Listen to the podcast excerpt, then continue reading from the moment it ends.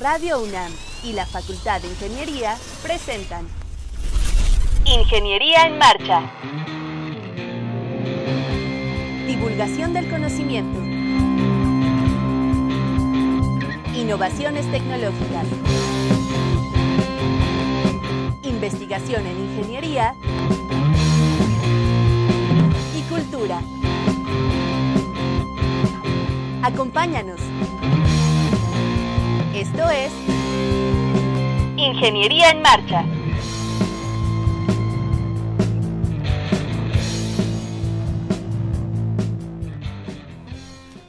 Amigos, muy buenas tardes. Los saludamos con el gusto de siempre en su programa Ingeniería en Marcha. Hoy es martes 4 de febrero de 2020 y les agradecemos su preferencia y eh, esta eh, de, la forma que nos estén sintonizando, ¿no? Tanto por AM como por Facebook, como por eh, streaming vía internet. Eh, y los saludo con el gusto de siempre y también saludo a Sandra Corona. ¿Cómo estás, Sandy? Hola, Rodrigo, muy bien. ¿Cómo están todos? Muy buen día. Eh, yo los saludo, les digo que ya estamos en, redes sociales, nos pueden buscar en Facebook como Ingeniería en Marcha, ya está la transmisión, pueden ver aquí a nuestros invitados en cabina. Y si prefieren llamarnos por teléfono, ahí está el ingeniero Raimundo Gaitán esperando la llamada en el 55 36 89 89. Si se han perdido alguno de nuestros programas y lo quieren volver a escuchar, por favor visiten www.enmarcha.unam.mx y ahí pueden descargar el podcast. Así es, el programa de hoy va a estar bien padre, Sandra. Vamos a hablar de temas relacionados con la vida cultural de la facultad, incluso de la universidad. Exacto. ¿No? En general. Y vamos a hablar de, del concurso Cuentacuentos, vamos a hablar de las crónicas de la facultad, ¿no? Y, hoy estrenamos una nueva sección que se llama Área 4, en la que el objetivo pues es informar de la actividad cultural que hay también en la ciudad, ¿no? En este caso en particular vamos a hablar de una exposición que está en el Museo Universitario del Chopo llamada Elements of Vogue. No se lo pierdan porque va a estar muy bueno. ¿Qué es esto del Vogue? Lo vamos a descubrir aquí. Así es, la facultad y la universidad pues tienen un impacto, ¿no? En, eh, en la vida cultural de nuestro país, es uno de sus pilares ¿no? de, nuestra universidad. Entonces, eh, no, se, eh, no se vayan, vale la pena escuchar este programa, escuchar esta nueva sección. Acompáñenos y volvemos en un momento. Estás, en, Ingeniería en marcha. El programa radiofónico de la Facultad de Ingeniería. Si deseas escuchar el podcast del día de hoy y los de programas anteriores o descargar el manual de autoconstrucción, entra a nuestra página www.enmarcha.unam.mx. Estamos de regreso y nos acompañan ahora los ganadores del noveno concurso Cuentacuentos, que en esta ocasión pues se convocó únicamente estudiantes, ¿no? Que son la verdad los que más participan, los que nos llevan de calle, ¿no? A los profes en este concurso. Y es un concurso tradicional, lleva nueve ediciones en la facultad. Nos acompaña Saúl Vázquez Romero. ¿Cómo estás, Saúl? Bien, bien. Bienvenido, tú fuiste el primer lugar de este certamen. Muchas felicidades, nos da mucho orgullo que estés aquí con nosotros. También está Javier Duarte Arcos. ¿Cómo estás, Javier? Muy bien, muy bien, muy contento de estar aquí, Rodrigo, Sandra, este, mis compañeros también. Bienvenido. No me ha ido el nombre, ¿no? Pero... ya el, nombre como se debe, el nombre completo. Así es. Para evitar confusiones. Exacto, para evitar confusiones. Eh, felicidades, tú eres el segundo, lugar, eh, de este certamen. Y también está Francisco Javier Sánchez Calderón. Javier, bienvenido. Muchas gracias, un gusto estar aquí. Felicidades por este tercer lugar, estos tres primeros lugares entre una competencia, pues la verdad es que, difícil. En la facultad pues hay cerca de 12 mil alumnos, hay bastantes decenas que participan, ¿no? Entonces la competencia es difícil y es un talento eh, eh, pues artístico que tienen los ingenieros a veces oculto, a veces no tanto, pero siempre hay participación. Es el escaparate perfecto, ¿no? Es correcto, siempre hay participación. Eh, nos gustaría eh, a Sandra y a mí que nos platiquen, pues, a lo mejor no vamos a hablar ni, ni, ni, de la organización, ni mucho menos de este concurso. Ustedes fueron los que participaron en él. Entonces, que nos platiquen el nombre, ¿no?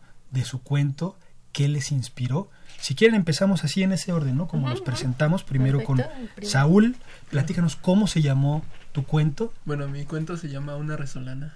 Una Resolana me inspiró mucho eh, cuando, este, bueno, ahí en Cebu hay como bici. Sí. Entonces, este, hay un camino que va desde la parte de rectoría hacia el estadio. Sí. Entonces yo solía tomar ese camino para un poco desestresarme, no sé, de las clases y así. ¿Por qué si las clases no estresan? Eso no pasa. Eso no pasa en la facultad. Ajá. Y de ahí me surgió un poco la idea de eso, de una resolana, de ver cómo la luz se veía y cómo, cómo se observaba la oscuridad abajo de, de, de ese puente que es, es Insurgentes que atraviesa ahí. Ah, claro, claro, claro. Ujú. Eso, Sí, sí, eso sí. me inspiró mucho y pues algunas situaciones que está pasando en esos días. Qué padre. Javier, platícanos eh, de tu cuento. Claro, este, el cuento se titula Colgar un overol en el ocaso. Sí. Este, toma sentido ya que se lee completamente el cuento. Eh, es un libro que, es un, un libro, un, un cuento que escribo un viernes en la tarde. La idea principal la escribo alrededor de en 40 minutos, yo estaba la idea central de- del cuento. Tiene la estructura tradicional de un, un inicio, un final, un- una, introducción, un- una introducción, desarrollo, un, una exposición, un desenlace, ¿no? Sí. Eh, después de leer el cuento me doy cuenta que me inspiró en mi padre para escribir este el cuento. Eh, tiene elementos históricos en la, la parte final, tiene elementos geográficos de la Ciudad de México, tiene como esa vivencia, ¿no? Es, es como muy real, es lo que me gusta bastante de- del cuento. Muy bien. Y Javier también son tocayos de, de podio, ¿no? Tocayos de podio. Este, pl- platícanos del tuyo. Sí, este, mi cuento se llama este, Tan Cerca. Eh, la verdad, el título no sé, como que no da mucho a entender lo que, tra- lo que trama la historia. Pero, este, la verdad, yo me inspiré mucho en la situación que estamos viviendo hoy en día. La situación, este, bueno, cuando se va leyendo el cuento, luego, luego se interpreta, este, cuál es el, este, el objetivo del mismo. Pero, pues, para que todos sepan un poco, es, este, básicamente hablo de la contaminación, hablo de la situación de hoy en día del mundo y de cómo, este, pues cómo las personas como humanidad poco a poco estamos cavando nuestra propia tumba. La verdad, pues me inspiro mucho este, en todo lo que ha pasado este, alrededor del mundo, los incendios, por ejemplo, en Australia, este, los mares llenos de basura, todas las noticias que salen, aparte también obviamente la gente que uno ve a diario, que va comiendo, no sé, una bolsa de frituras y se le hace tan fácil como tirarla Claro. ahí o incluso decirle a sus hijos, pues tírala ahí. no Claro.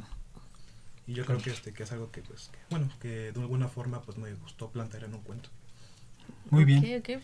Pues, ¿Qué hacemos? Vamos dando un pedacito de lectura, sí, ¿no? sí, sí, yo creo que tanto nosotros estamos ansiosos como nuestro público Saber. de escuchar, aunque sea un pedacito de su cuento y además siempre es valiosísimo escucharlo en voz del autor. O sea, Claro. creo que es la mejor forma de, Claro. de, de, de darse de, de- sí de darse cuenta de las intenciones del feeling que le metieron no Y entonces con sí. el tercer lugar, ¿no? ¿Empezamos? órale órale muy bien empezamos con tan cerca de Javier Sánchez Calderón.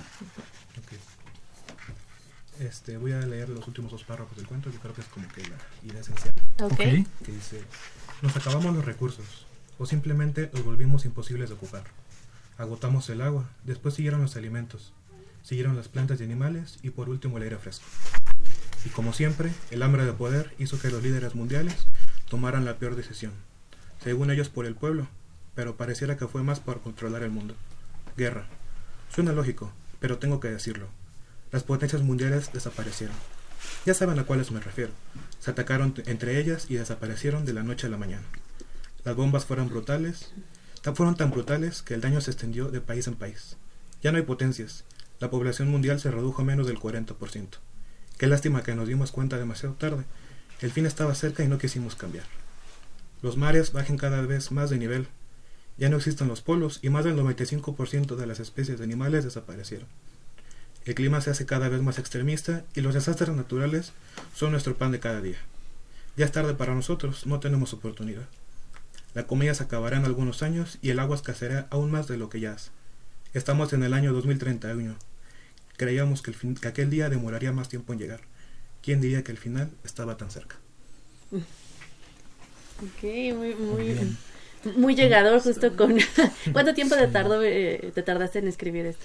Eh, la verdad, este, probablemente una tarde. Sin embargo, toda la idea la fui planteando la semana, una semana completa. Iba planteando como qué perspectiva darle, si primera persona, si segunda, si tercera persona. Este, y al final pues decidí, creo que es más llegador cuando el, el que está narrando la historia es este el que está viviendo la situación. Claro Y este, y bueno, sí, básicamente me tardó una semana en escribirlo. La, idea principal. Perdón, este, este texto entró antes de, en 2019 me parece, ¿no? Así es. Fue, Así es. creo la convocatoria. Sí. Lo pregunto porque justo ya ves que empezamos el año con que la amenaza de la Tercera Guerra Mundial, entonces le cayó Pues como anillo al dedo o sea, tu, historia Sí. completamente. Para allá vamos. Está, sí, es- está tremendo, ¿no? Por cierto, eh, siempre hay una publicación que compila los cuentos y obviamente los ganadores están ahí para que si alguien está interesado del público, pues hay que esperar un poco, se tardan en la edición, ¿no? Así es. Pero, pero van a estar publicados, ¿no? Esa es una, es una, eh, una promesa siempre de este concurso. Van a, van a estar publicados en algún momento, hay que estar al pendiente y el comité de editorial de la facultad pues se encarga de compilar estos cuentos y publicarlos. ¿no? Exacto. Entonces ustedes como, te- como finalistas pues ya tienen asegurado eso, ¿no? Que yo creo es. que es el premio más bonito, ¿no? De, Sí, sí, tener de que te El, el- publicado. creo que es el premio más grande de el escritor es más que el, lo que el, el premio como tal creo que es el, el que te escuchen no el que la historia sea transmitida Sobre todo aquí que te van a escuchar. Así ¿no? Ya después te leerán, pero ahorita te van a escuchar. Va- vamos a escuchar eh, un eh, extracto de Colgar un overol en el ocaso. perfecto lo voy a leer tal como empieza. Eh, y va. Hace dos semanas con tres días que Manuel Flores cumplió 60 años. Entre gritos y vítores y uno que otro complaciente saludo, subió la escalera que lo conducía al sexto piso de su historia. En compañía de sus tres hijos, sus nietos y las mal encaradas nueras que entre el celular y el canto se juntaron a festejarlo. No hubo martes tan soleado, tan clarito, tan colorido. Don Manuel se conservaba fuerte, pero el paso inquebrantable del tiempo lo delataba cada, cada mes con la salida de una nueva arruga o la aparición de una que otra cana. Cicatriz de una, llamada, de, una batalla llamada vida. Se levantó a las 6.33 de la mañana y como cada mañana se, se bañó para luego vestir el overol que planchó la noche anterior. Sirvió la tetera que anunciaba el agua hirviente, preparó el café, mordió un pan dulce y dio unos sorbos. Ya impecable salió de casa, emprendió el viaje saludando al periodiquero que siempre le ganaba en madrugar. Caminó hasta el metro Zapata en dirección a Indios Verdes, transbordó en Hida- en Hidalgo, rumbo al Toreo y bajó en Popotla. Dominaba también el camino, que sintió que podía recorrerlo con los ojos cerrados, pero no se atrevió a intentarlo. Unos pasos después dio vuelta a la izquierda para llegar al taller que, como desde hace tres décadas, lo recibía entre los ecos y las prisas de los autómatas apurados en una típica mañana en la Ciudad de México. Muy padre. Dices que lo escribiste de un trancazo, ¿no? Eh, La idea central sí es escrita 45 minutos. Ya lo, lo fui puliendo y ya llegamos al resultado final.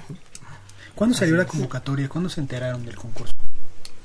El- al principio del semestre sa- sale la convocatoria en la, en facultad. Se pegan. Sí, este, O sea que lo enviaron más o menos. ¿Se acuerdan? Por agosto, junio. Tenemos un mes para mandar el, el cuento. No, hasta se septiembre. la septiembre, septiembre, sí. septiembre 5 era el último día para, para Ah. inscribir. Cinco violas. Así es. Sí, les pregunto esto porque creo que es la primera vez que los traemos tan pronto, ¿no? O sea, la, la, la premiación acaba de ser. Sí, Sí, la semana el- pasada. La semana pasada. jueves, Entonces, pasada. casi siempre los premian y pasan algunas semanas, incluso meses, y ya los traemos, incluso con un poco de más calma. Sí. Pero ahora no sé qué ocurrió, la verdad, si se desfasó, no sé qué ocurrió, pero los trajimos calientitos, ¿no? Así es, así es. Todavía emocionados del premio, que eso vale, vale la pena. Oye, y que hay que mencionar que este premio ahora lleva el nombre del ingeniero Gonzalo López de Aro, Sí, recientemente fallecido el, el año Es- pasado. es correcto. Y ahora, tiene- bueno, pues este será un homenaje a su memoria. Sí, un, un, este, un profesor que eh, estuvo a cargo de la Secretaría General Muchos eh, años. muchos años y pues eh, una persona muy culta, muy mediadora y yo creo que el, el reconocimiento está más que merecido, ¿no? Entonces, ustedes son los primeros que eh, llevan este premio en, en su nombre, ¿no? Así es. Así que tiene un, un, este un, un mérito más. Hay, hay comentarios de Facebook. Sí, pero tengo comentarios de que no se escucha. Pero antes de eso, aquí este Mariana Polvo Estelar eh, les manda saludos y dice muchas felicidades. Gracias. Este Gracias. Héctor Evans, pues aquí nos está viendo, pero dice que no hay ninguna diferencia con el audio. Perdón, es que tenemos aquí nuestro micrófono externo para eh, la transmisión en Face y siempre Sí. tenemos problemas. Si no, este, pues por favor pónganlo desde Radio UNAM, desde internet, búsquenos por ahí. Y pues véanos, véanos y escúchenos un poco desfasado, pero Así ahorita es. estamos tratando de solucionarlo. Muchas gracias por, por avisarnos. Sí, muchas gracias. Ah, Héctor Evans dice que ya. Y que bueno, gracias. Ya se escucha. Vam- Vamos a tratar de hablar pues lo más eh, fuerte y claro posible para que también capte el micrófono de, de nuestra transmisión, ¿no? Por, Perfecto. por Facebook, claro, claro. ¿no?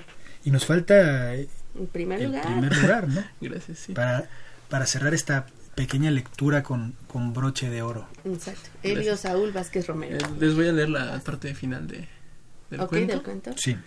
Dice, sé que es demasiado egoísta pedir que alguien me acompañe en este trayecto frío. Por eso huyo y aunque no lo quiera, quedo latente entre los salones y el ruido de la vida haciendo eco en mí. Reaparece aquella resolana frente a mis ojos haciéndome pensar en agua. De nuevo percibo lejano el zumbido de los automóviles que atraviesan la avenida Insurgentes. La velocidad de mi recorrido en bicicleta se inserta en mis venas. Creo que dejaré estas descripciones absurdas para más tarde. Debo entrar a una clase, aunque tal vez mi presencia sea despreciable. ¿Por qué veo mi cuerpo tan extraño?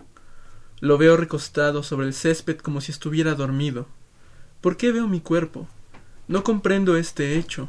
Las alucinaciones me asustan. Ya no hay nada y de golpe lo veo tan nítido. La sangre se escurre. Yo no entiendo por qué soy tan impropio. La, multi- la multitud de, de voces se acrecientan para pedir justicia, que se acrecientan para pedir justicia, se amontonan como el tiempo inútil se me ha amontonado a mí. La lluvia de luces se me viene encima, y después la transparencia me invade por completo. Qué- Ya, ese sería. qué bonito. Melancólico. Un poco. Sí. ¿no? Sí. Fíjate que dijiste algo que creo que a todos nos ha pasado en algún momento, esa, ese sentimiento en clase como alumno de, de diluirte, ¿no? En, en el grupo, ¿no? Sí. Sí, está, está padre. ¿Qué piensas, Andy? Pues a mí me, me llama justo la atención eh, que tengan este interés por, por expresarse, por, por decir lo que esté, lo que está pasando, pasando en su mente, porque a veces tenemos la idea de que pues los estudiantes como que ay eso no les va a importar o no les va a interesar escribir, es como ya de viejitos o no lo sé, ¿no? Pero, pero O de otra área, ¿no? De otra, o de otra área, otro totalmente perfil, sí, o sea, sí, sí es como la idea de que a los ingenieros no les gustan las humanidades, ¿no? Y, y, y no sé, ustedes cómo se sintieron, o sea, lo compartieron con sus compañeros o les dijeron, oye, me van a premiar, eh, ¿qué les dijeron? O tienen mucho escribiendo, ¿no? Que eso también... Este, Un poco. Es importante. Bueno, este. Yo empiezo a escribir entrando a la carrera.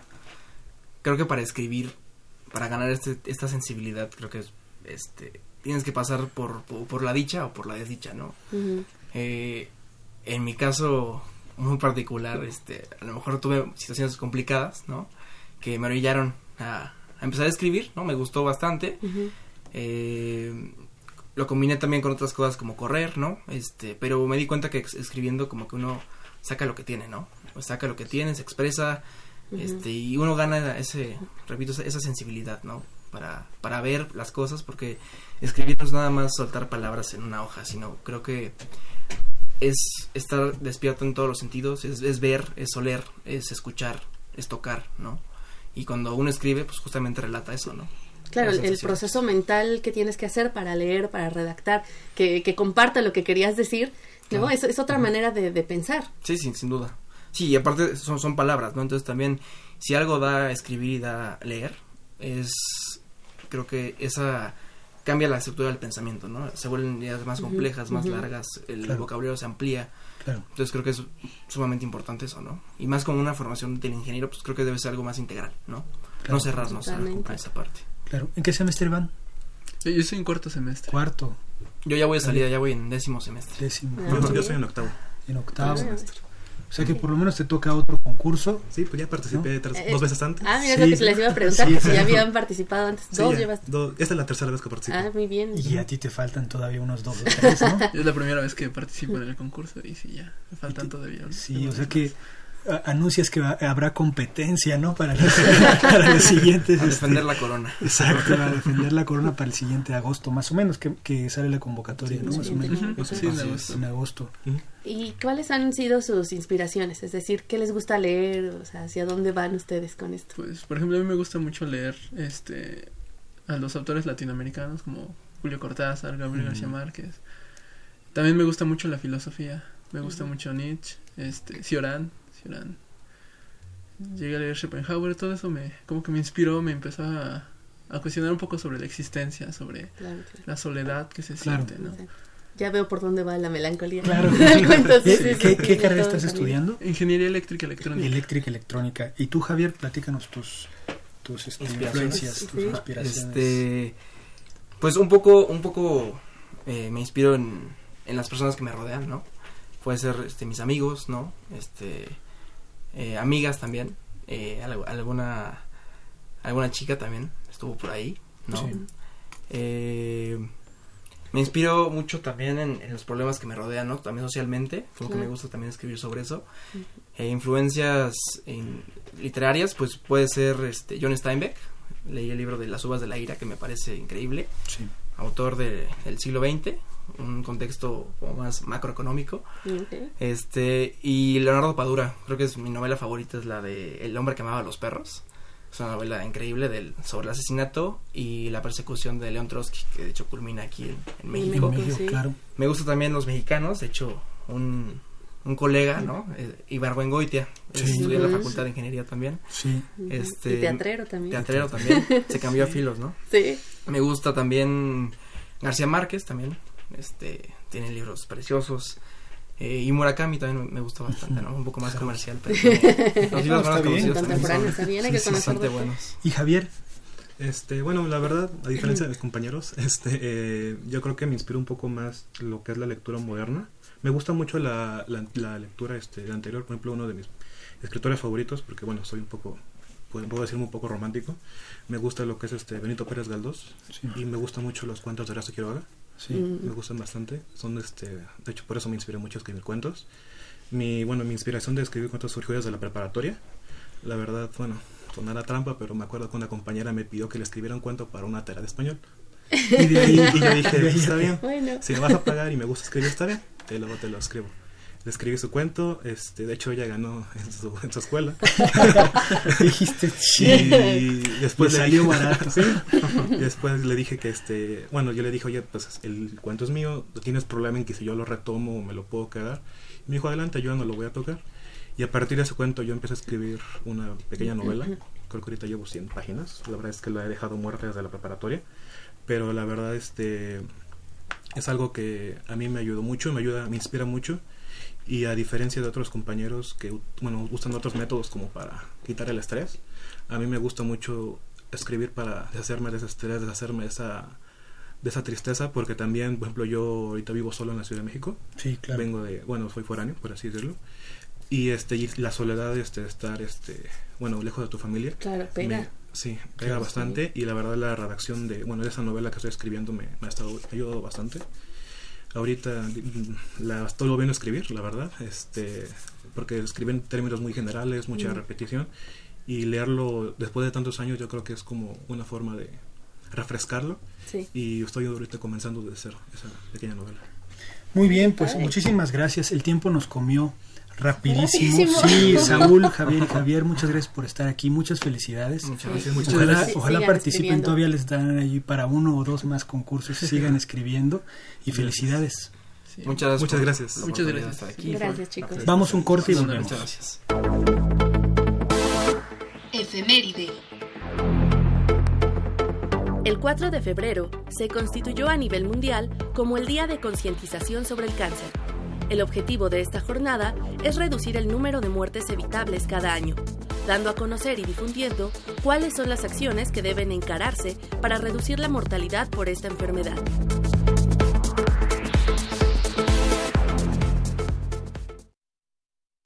Estás en Ingeniería en Marcha, el programa radiofónico de la Facultad de Ingeniería. Si deseas escuchar el podcast del día de hoy y los de programas anteriores o descargar el manual de autoconstrucción, entra a nuestra página www.enmarcha.unam.mx. Estamos de regreso con ustedes amigos y ahora nos acompaña la maestra Margarita Puebla Cadena. ¿Cómo estás Margarita? Bien, muchas gracias, Rodrigo. Hola, Buenas tardes. bienvenida. Bien- bienvenida de nuevo a este programa. Gracias. Sabes que tienes los micrófonos abiertos. Eh, la maestra Puebla se ha dedicado eh, entre, entre todas las cosas que hace en la facultad, una de ellas es ser una cronista de la facultad.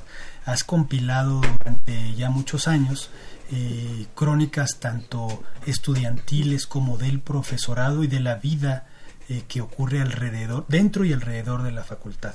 ¿no? Sí, de la vida cotidiana. Es correcto, has compilado todas las cosas y además siempre la realidad supera a la ficción. Entonces tienes material para aventar para arriba, ¿no? Un banco de materiales. Sí, así es. Sí, yo creo que tu, digamos, tu testimonio o, o, o- o el- o más bien el testimonio de la comunidad vaciado en las crónicas, pues es valiosísimo para, para esta historia viva de nuestra facultad.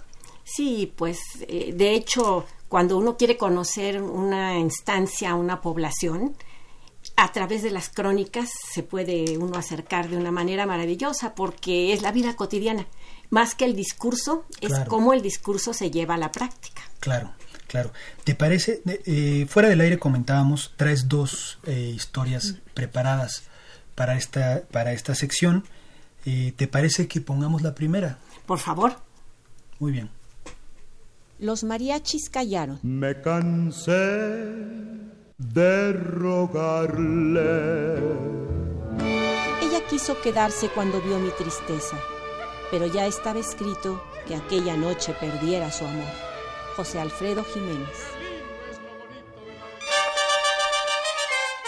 El hombre propone.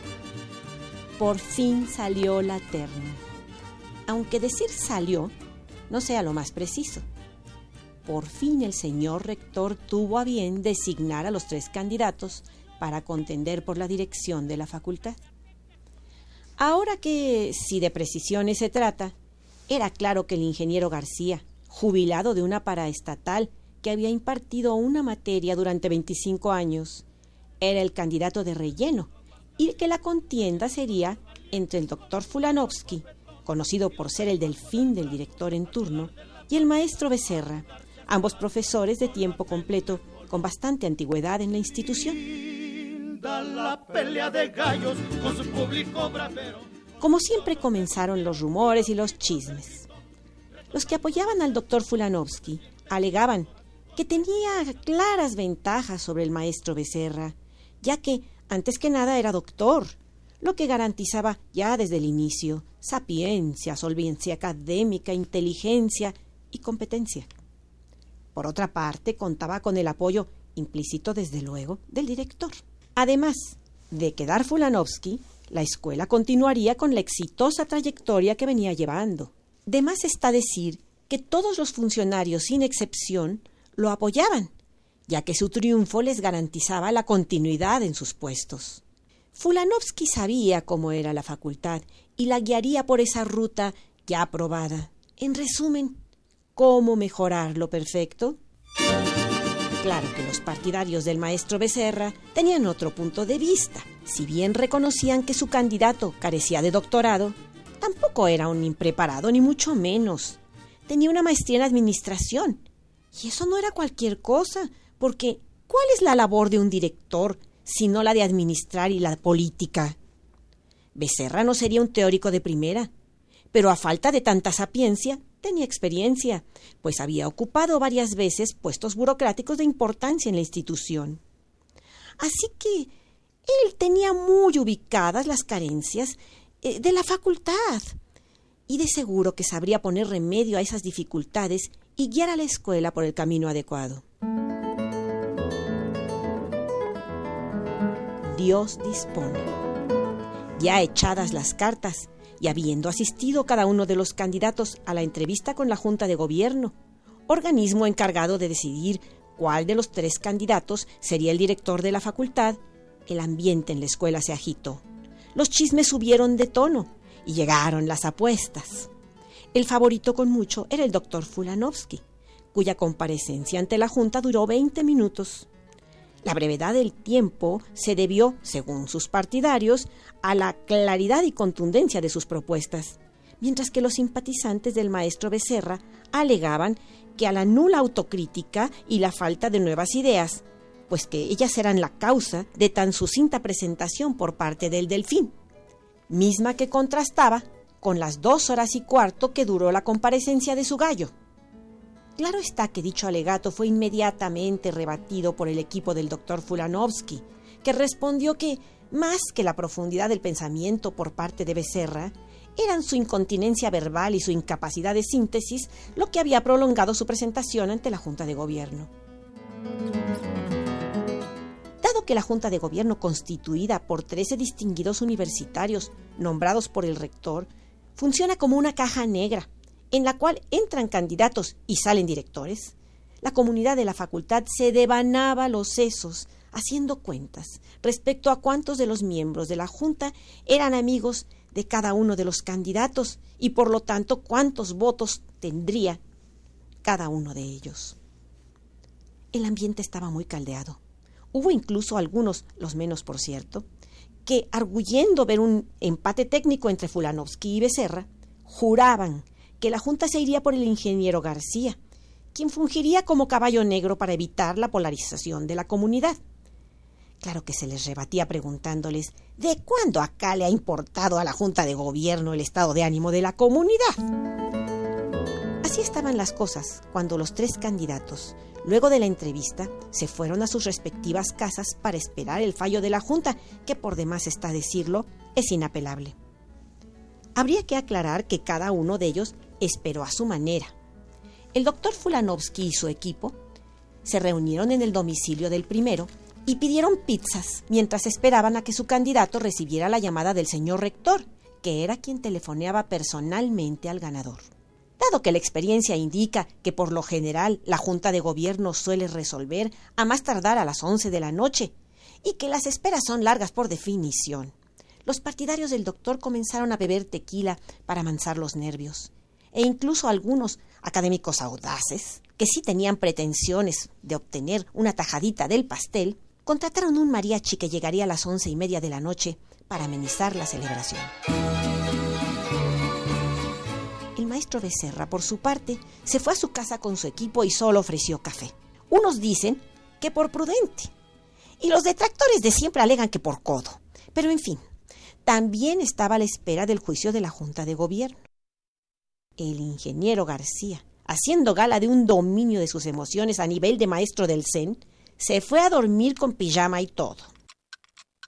Pero la junta se hizo esperar.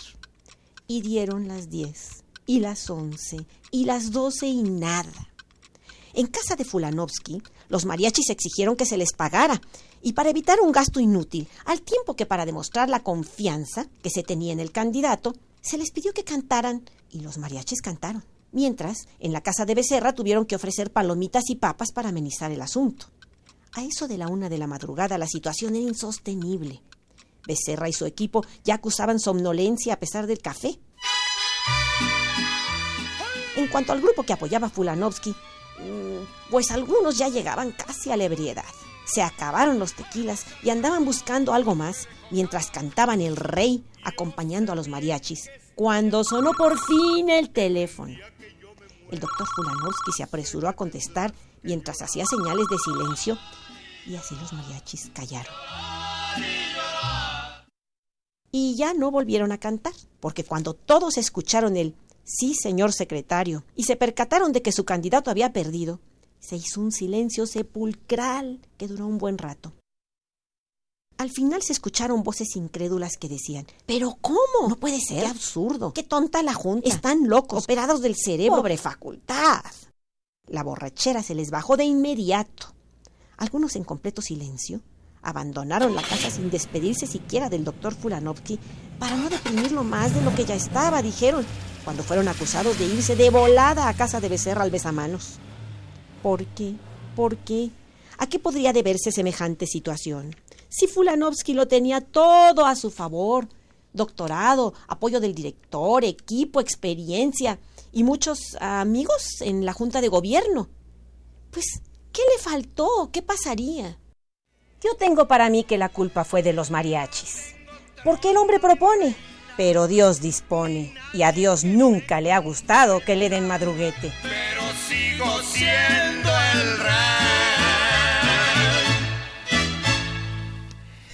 Margarita, crónicas de la facultad.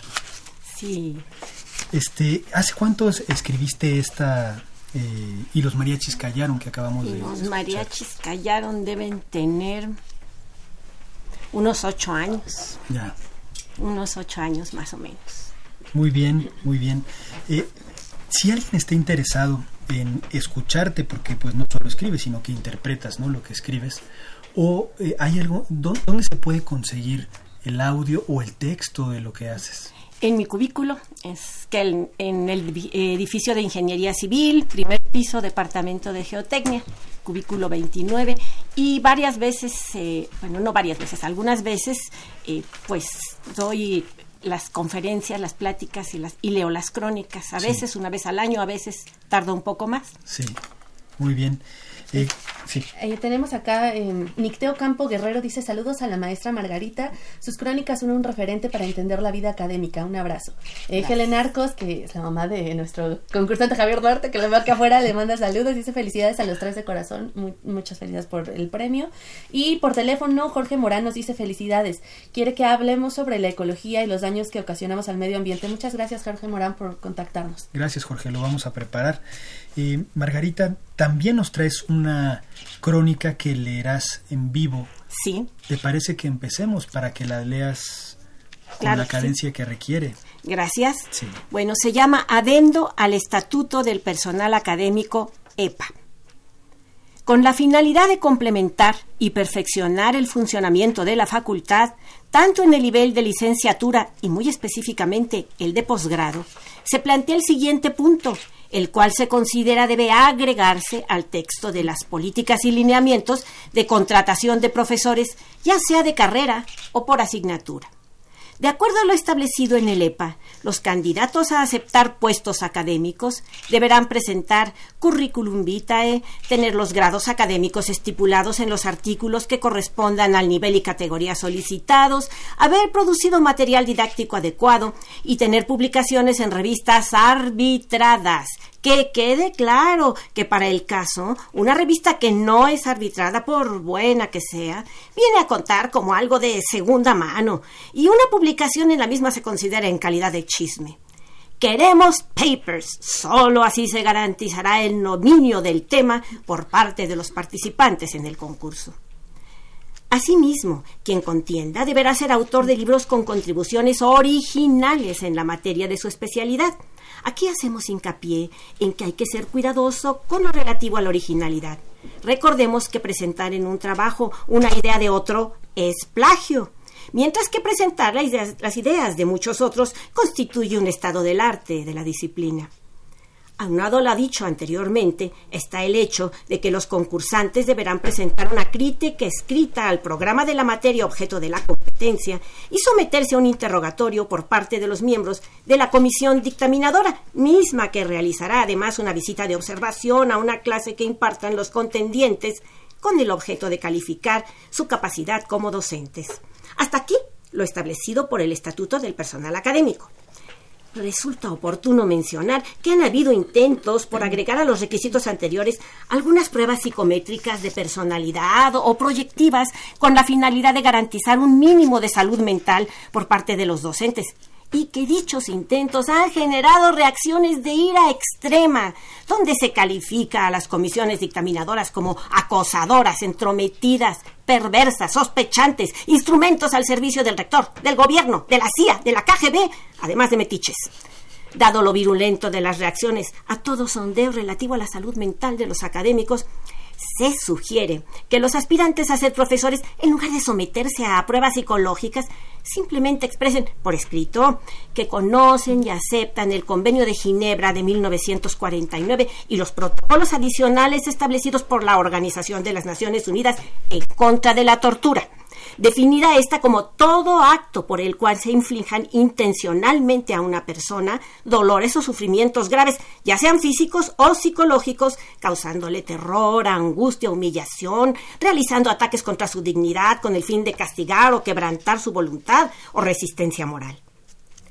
Aunado a lo anterior, se sugiere aclarar a los contendientes que las descalificaciones a los alumnos en público y en privado, los chistoretes del estilo yo soy el faraón y ustedes mis esclavos, o el que nace para maceta no pasa del corredor, y que el retener a un tesista por un tiempo indefinido trabajando gratuitamente con la promesa de que sólo así terminará su tesis de grado, maestría o doctorado, constituyen conductas que caen en la categoría de tortura pues las primeras quebrantan la voluntad y el espíritu de los estudiantes y la última se considera una moderna versión del esclavismo que fue abolido desde 1810 por don Miguel Hidalgo y Costilla, quien seguramente se revolvería de rabia en su tumba al saber de las prácticas académicas que se estilan en pleno siglo XXI. Finalmente, Consideramos que si bien resulta muy violento para un aspirante a profesor someterse a una valoración psicológica, el hecho de firmar su acuerdo y aceptación del Convenio de Ginebra contra la tortura no generará resistencias apreciables y sí producirá, en cambio, una cierta seguridad de un trato digno para los alumnos, tenga o no el docente salud mental. Este es del 23 de noviembre de 2018. Muchas gracias, maestra. Pues ya casi se nos acabó el tiempo. No sé si quiere agregar algo de dónde la podemos localizar, dónde podemos encontrar más de todas las crónicas. Ah, pues en, eh, allí en el eh, cubículo 29 del Departamento de Geotecnia del edificio de Ingeniería Civil de la Facultad. Muchas gracias por permitirme compartir con ustedes. No, al contrario, Margarita. Yo creo que es importante eh, este compendio, ¿no? De pues de historias relacionadas con el quehacer estudiantil, académico y no solo de la facultad, sino de nuestra universidad, pues que es nuestra casa. Iba a decir segunda casa, pero a lo mejor es la primera. De pronto sí. De, pronto, sí, se vuelve la primera casa, pues tanto de los estudiantes como, como de los profesores y, y yo creo que es, que es muy valioso que tengamos este testimonio, pues humorístico, crítico, satírico un poco. Claro, siempre es buena la crítica, ¿no? Sí, eh, y que esté, que salga de aquí de la facultad. O sea, que no necesitamos, necesitemos a un escribano externo para saber lo que está ocurriendo. Claro, es autocrítica. Es, autocrítica. Muchas gracias por. De nada, Margarita. Los micrófonos están abiertos. Vamos a un corte y volvemos con el último tema de nuestro programa.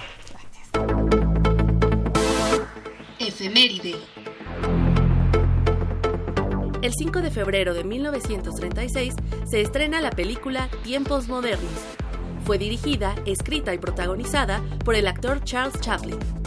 Tiempos Modernos fue un puente entre el cine mudo y sonoro.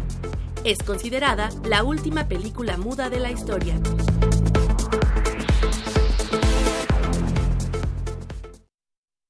Área 4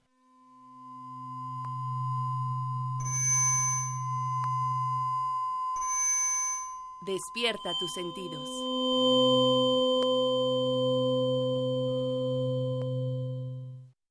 Bueno, pues estamos de vuelta y como escucharon, esta es una nueva sección llamada Área 4 en la que hablaremos de la cultura que hay en la ciudad, las ofertas que, que tenemos, a dónde podemos ir. Y para empezar, con, con eh, bombos y platillos, tenemos aquí a la licenciada Carol Woody Reyes, jefa de investigación de artes visuales del Museo Universitario del Chopo, que nos viene a hablar de la exposición Elements of Vogue, un caso de estudio de performance radical. Hola Carol, bienvenida. Hola, ¿qué tal? Gracias. Bienvenida, Carol. ¿Cómo estás? A ver, cuéntanos. No sé si ustedes han escuchado esta palabra Vogue o qué venga a su mente, si viene la idea de la revista Vogue, si viene el video de Madonna, pero el Vogue y el voguing es mucho más que esto. Entonces, Carol, cuéntanos, ¿por qué esta exposición es tan importante? Eh, bueno, el Vogue fue es una forma de baile que em, nació en Nueva York en los años 80, específicamente en este el barrio del Harlem, que era como una uno de los centros donde se reunía la comunidad afrodescendiente. Entonces este baile nació como una forma de de disidente, disidente de belleza, ¿no? De estos cuerpos que habían sido como racializados y discriminados. Eh, y a través de este baile ellos se reivindican, ¿no? Claro, que, es importante mencionar que es una manera de expresión de la comunidad transexual, como dices, de afro, afroamericanos y afrolatinos, ¿no? Toda esta comunidad que ha sido, que vivía, bueno, pasó por toda una historia y sigue pasando de segregación, como lo mencionas. Y em, insisto, no sé si, si lo han visto, yo, yo quiero que en este momento los que anden por ahí en internet se pongan a googlear voguing. En YouTube van a ver ahí mismo Elements of Vogue del Chopo, para que se hagan una idea de lo que estamos hablando, porque son unos movimientos muy particulares, es un tipo de danza muy particular que está inspirado en los movimientos de los jeroglíficos egipcios, en los movimientos ninjas, artes marciales, en la parte de las pasarelas de, las re- de, de moda, de alta De hecho, de ahí viene el nombre, ¿no? De, Sí, Exacto. toman el nombre de esta revista de moda icónica, ¿no? Sí, Em, pero justo para darle como otro sentido, ¿no? claro. Exacto. Esta, esta exposición se, se inauguró en España, en el Centro de, De Arte 2 de, Arte mayo, en Madrid y en el 2017. En el 2017 y bueno, después decidimos traerla para acá y ha tenido un enorme éxito. Eh, De hecho, la exposición va acompañada de todo un programa de actividades, que es la que este programa que fue curado por Siobhan Guerrero y Brian Cárdenas es eh, la parte que contextualiza la exposición en el contexto mexicano, ¿no? Exacto. ¿Podrías platicarnos un poco, pues, en qué consiste, cómo, eh, cómo la están pensando para el público receptor que los visita? Eh, la exposición. Sí, la exposición, sí. sí. Pues em, la exposición es básicamente eh, documental y Sí. como material también de archivo, pero tiene también algunas piezas de artistas contemporáneos que reflexionan sobre como esta historia de, de violencia y de discriminación. Eh, y al contrario de lo que podría pensar la gente que va a, llegar a ver a la exposición, mm, va a ver muy poco sobre el Boj, ¿no? Como tal, sino más bien como todas estas raíces y orígenes eh, y, y motivaciones que tenían pues eh, esta primera generación para eh, que resonara, ¿no? Exacto. A, a mí me gustó, la visité la exposición hace como dos semanas, tres semanas, y me llamó mucho la atención justo esta parte que, que comentas, Carol, que podemos ver el antecedente, o sea, realmente entender por qué, por qué pelear bailando, por qué estos cuerpos se tienen que mostrar de esa manera. Em, ahí podemos ver toda esta historia de verdad tan terrible que, que han pasado la gente los afroamericanos en, en Estados Unidos, eh, la parte de donde peleaban por sus derechos civiles. Em, me llamó mu- mucho la atención poder ver el The Green Book, ¿no? De Victor Green. Sí. ¿Nos puedes contar qué es esto? Bueno, ese mm, fue un tipo, una tipo como guía de, de viaje para los viajeros motociclistas negros que empezó alrededor de los años 30 por este personaje que se llamó Victor Green y él lo que hacía fue como hacer una recopilación de los lugares seguros que pueden encontrar como en las carreteras eh, los motociclistas, ¿no? Eh, con los años fue teniendo un enorme éxito que llegó a incluir em, países como hasta México, Sí. México y algunos ya de Centroamérica. Y eh, hasta que eventualmente se- él formó su propia agencia de viajes que te ofrecía como, pues sí, unas vacaciones seguras para los viajeros pues negros, latinos, ¿no? Eh, que de cierta forma les aseguraba eh, su supervivencia. Exacto, o sea, imagínense eso, vivir en una época en la que tienes que comprar una guía donde te diga por qué calles puedes pasar, porque en esa época estaba el Ku Klux Klan a todo lo que da. Sí. Entonces, eh, imagínense el terror de todas estas familias, vivir todo el tiempo eh, no pudiéndote expresar, decir quién eres, porque se están peleados con su manera de ser, su peinado, su cabello, su cuerpo, su- sus movimientos. Y todo esto lo podemos ver en, la danza como tal, que es el bow. Y, y que, bueno, a mí me gustaría recuperar aquí una frase de un performance que, por cierto, va a ver ahí, de Benji Hart, eh, que él da, da una frase, dice, que el miedo, dice una de las listas de verdades que todos sabemos, que el miedo germina en un espíritu hambriento de arte. ¿Qué pasa con esto? En el desconocimiento existe el miedo y en el miedo hay la irracionalidad, ¿no? Entonces, si nosotros no conocemos que hay distintas maneras de ser y no las respetamos, corremos el riesgo de censurarlas, de lastimarlas, de evitarlas. Entonces, creo que, que esta exposición es muy valiosa en todas las épocas, pero en este tiempo en el que estamos luchando tanto en tratar de entendernos quiénes somos, en que si somos de un género, de otro, si está bien este un lenguaje exclusivo, ¿no? Y, e inclusivo, ¿cómo, cómo lo podemos manejar? eh, me gusta la frase que dice, el conflicto es un paso hacia la comprensión. Y, y me gusta que, que, esta exposición lo tome. Ahora, nos comentabas, aparte de la exposición que hay en la sala, tienen un programa donde van a invitar a las personas a conocer más de cerca eh, esto, palpar esto de que es el voguing. Cuéntanos. Eh, sí, eh, bueno, una de las como grandes instalaciones de la exposición es eh, un ballroom que fue pues diseñado por un artista que se llama Rashad Newsom y ahí es donde sucede como todo este programa de actividades que es lo que hace que de cierta forma eh, se viva el, el Vogue no solo como algo en, que puedes ver en un museo, ¿no? sino que puedes experimentar.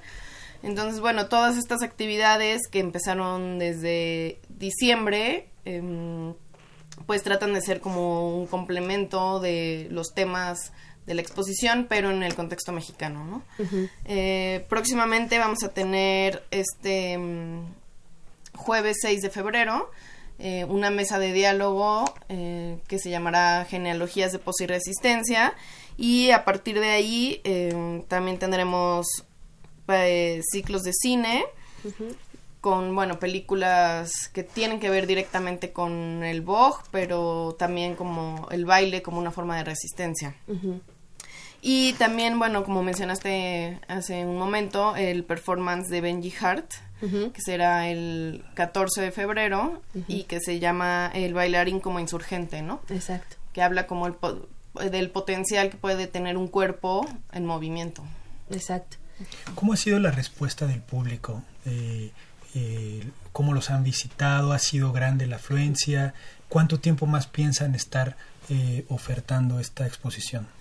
Pues la verdad es que la exposición ha tenido una gran aceptación en el público, eh, no solamente por la comunidad eh, boguera, sino también externa y esto nos ha permitido como ampliar y como dices, eh, uh -huh. difundir esta, esta cultura y bueno, la exposición va a estar en el museo hasta el domingo 8 de marzo.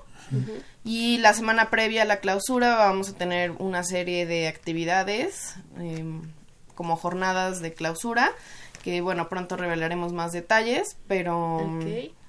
pues va, para el cierre vamos a hacer un ballroom que es esta como competencia competencias uh -huh. de baile eh, con distintas categorías no exacto eh, aquí te quería preguntar, bueno, me gustaría que se metan a internet, por favor, y busquen www.chopo.unam.mx. Ahí pueden ver todas las actividades que va a haber, como nos comenta Carol, esta semana sigue habiendo en el cinematógrafo del Chopo eh, muestras en distintos horarios de, de, los documentales de las películas. Hay exposiciones, eh, digo, quiero decir, de los talleres que van a dar sobre cómo moverse en Vogue, entender más de este movimiento radical. Y yo quería preguntarte, Carol, si de estos talleres que van a ser en la Galería Sur, que es entrándolo luego ahí en el Chopo, eh, ahí está con cupo limitado, ¿no? La inscripción, 20 participantes más o menos. Si tú quieres nada más asistir y ver como tal la clase, ¿pueden entrar la gente? Pues como comentaste, eh, afortunadamente hemos tenido ya cupo lleno en varios de estos talleres. Eh, entonces, bueno, también dependerá de la logística de claro de específica porque bueno habrá hay algunos talleres que son como más íntimos que no permiten tanto esto de que exista la posibilidad de, de, de, de oyentes no uh -huh. entonces más bien depende mmm, del taller como tal pero bueno existe un correo que se llama que es bog.chopo@gmail.com okay. donde ahí pueden escribir eh, pues con dudas de para asistir claro. eh, y también para más detalles de cualquier actividad. Vogue se escribe v o g u e punto chopo, arroba gmail punto com para que si quieren establecer contacto, ¿no? Cualquier claro. tipo de duda, incluso hasta la ubicación, ¿no? Del, claro, sí. del centro cultural, en fin, ¿no? Exacto. Y um, aquí um, ya es que le preguntamos, Rodrigo, de qué manera se adaptó hacia, hacia México. Yo creo que una parte importante es que justo cuando entramos a la exposición vemos esta foto icónica del Black Power de las Olimpiadas sí. en el 68, estos ganadores de la carrera de los 200 metros levantando el puño en alto con sus guantes negros. Sí, eh, bueno, esa, esa fotografía que pues fue icónica no, solo, no solamente en México, sino en el mundo, Eh, también marcó un inicio por eh, la lucha de estos movimientos y enfrente de esa fotografía, eh, para los que ya fueron a la exposición, lo se habrán dado cuenta, pero se colocó un gran bordado hecho por los Zapanteras Negras, que es esta como coalición que se hizo entre los Panteras Negras, que es un partido político en Estados Unidos, Sí. y pues lo del ejército zapatista, ¿no? De liberación nacional. Eh, se hace un, un proyecto en conjunto y bueno, este bordado muestra como diversos iconos de estas dos luchas que tienen como un- una motivación en común, ¿no? Ujú. Oye, Carol, y en esta exposición, como dices, pues al haber estos talleres, una comunidad mexicana de Vogue se, se ha juntado, ¿no? En este espacio. Siempre estas comunidades son los mismos, ¿no? Como decimos, cuando formas parte de un círculo te encuentras a las mismas personas, ¿no? Entonces es una comunidad underground, pequeña, pero que empieza a salir. Tú como, como espectadora, como investigadora experta de- del Chopo, ¿hacia dónde crees que vaya este movimiento en México? Pues eh, el Vogue como tal en México lleva pocos años a comparación de Estados Unidos, em, pero creo que bueno, tiene todavía mucho potencial. Eh, que exista una exposición en un museo universitario es ba- algo muy significativo, ¿no? Claro. Eh, y bueno, esperamos que exista más reconocimiento para esta comunidad, más espacios seguros y libres eh, donde puedan ensayar y expresarse. y pues bueno, esperemos que pa- pueda pasar eso en la calle, ¿no? Incluso, no solo en un museo o en un centro cultural, sino pues en cualquier espacio. que, Claro. que hay que mencionar, como dices, lo importante de este tipo de, de exposiciones es que documentemos algo que a veces lo sentimos muy reciente, ¿no? La década de los 80, digamos, entre comillas, no está tan lejos, ¿no? Y a veces uno no documenta estos movimientos sociales, los dejamos pasar. Y, y esta creo que es una gran labor que justo por eso este, los, los invito a que vayan a darnos cuenta cómo nos estamos transformando. Porque el cuerpo habla, el cuerpo comunica, nuestro movimiento, nuestro cuerpo habla de nuestra propia historia. Entonces, si vamos y nos damos cuenta qué estamos pensando, cómo va cambiando la manera de ser de las comunidades, cómo nos vemos ahora, eh, pues esta exposición es la única en Latinoamérica que, que documenta eh, toda esta historia del Vogue. Realmente es difícil obtener información de esto, o sea, es casi te tienes que acercar de verdad a la comunidad para saber. Sí. Entonces, el Chopo lo, lo está trayendo y, y además está buenísimo porque son 30 pesos el boleto, entrada general, y 50% de descuento, ¿no? Si eres estudiante, Sí, académico. y los miércoles es entrada libre. Ah, perfecto. Perfecto. Ah, No, no hay pretexto. Ahí el Museo Universitario del Chopo, pues ahí está en Santa María la Ribera. Eh, queda cerca el metro que es- Revolución Sí. y el Metrobús también Revolución o, O Chopo. o Chopo. ¿Cuál es el horario en el que se puede visitar? Eh, estamos abiertos de miércoles a domingo, de once y media a 7 de la noche. Muy bien. Entonces en la tardecita. Exacto. Nada más descansan vuelta. algún día, el lunes descansan. Eh, los Lunes lunes y martes, eh, permanece cerrado al público. Sí. Perfecto. Pues bueno, Carol, muchísimas gracias por, Muchas gracias. por tenernos, por venir este día a hablarnos de, del Chopo. Y bueno, el, el espacio está abierto para las nuevas exposiciones que monten y nos quieran venir a compartir. Muchas gracias Claro, por el espacio. bienvenida. De hecho, nos queda un minutito. Si quieres darle difusión a alguna exposición que estés preparando o quieras aprovechar este minuto que es valiosísimo en la Pues sí, radio, claro. Pues más bien quisiera aprovechar para invitarlos al, al performance de Benji Hart, Sí. el, el bailarín como insurgente, en donde va a, re- a realizar una coreografía de Hans Performance, que es uno de los movimientos clásicos del Old Way y vas- es un, un tipo de confesión íntima mezclado con una crítica cultural, ¿no? Exactamente. Entonces, bueno, eh, él es un artista transdisciplinario queer de Chicago. Eh, entonces, bueno, va a valer mucho la pena. ¿va a tener algún costo? Mm, todas las actividades son entrada libre, gratuitas. Ah, perfecto. Sí. Exacto. Muy bien, muy bien. Pues felicidades por este esfuerzo, ¿no?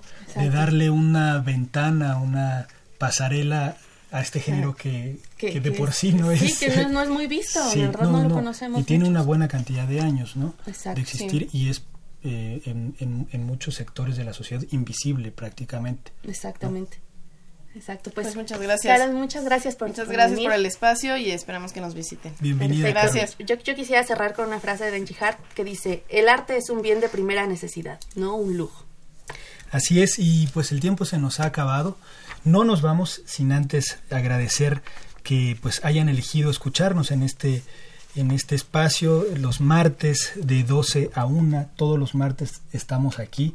Llueve, truene o relampaguee. aquí nos van a ver aunque no Eh, quieran. me despido de ti, Sandy. Gracias por acompañarme en los Rodrigo. micrófonos. Eh, vamos a dar los créditos del programa. En la producción está Pedro Mateos. En las redes sociales también, además de la conducción, Sandra Corona. En la coordinación de comunicación, José Luis Camacho. Y en la página web, Fanny León. Y al último, no por menos importante, en los controles técnicos, Socorro Montes. Continúen disfrutando de la programación musical que Radio UNAM tiene para ustedes. Gracias. Hasta pronto. Hasta pronto. Radio UNAM y la Facultad de Ingeniería presentaron Ingeniería en Marcha. Divulgación del conocimiento. Innovaciones tecnológicas. Investigación en ingeniería y cultura. Ingeniería en Marcha.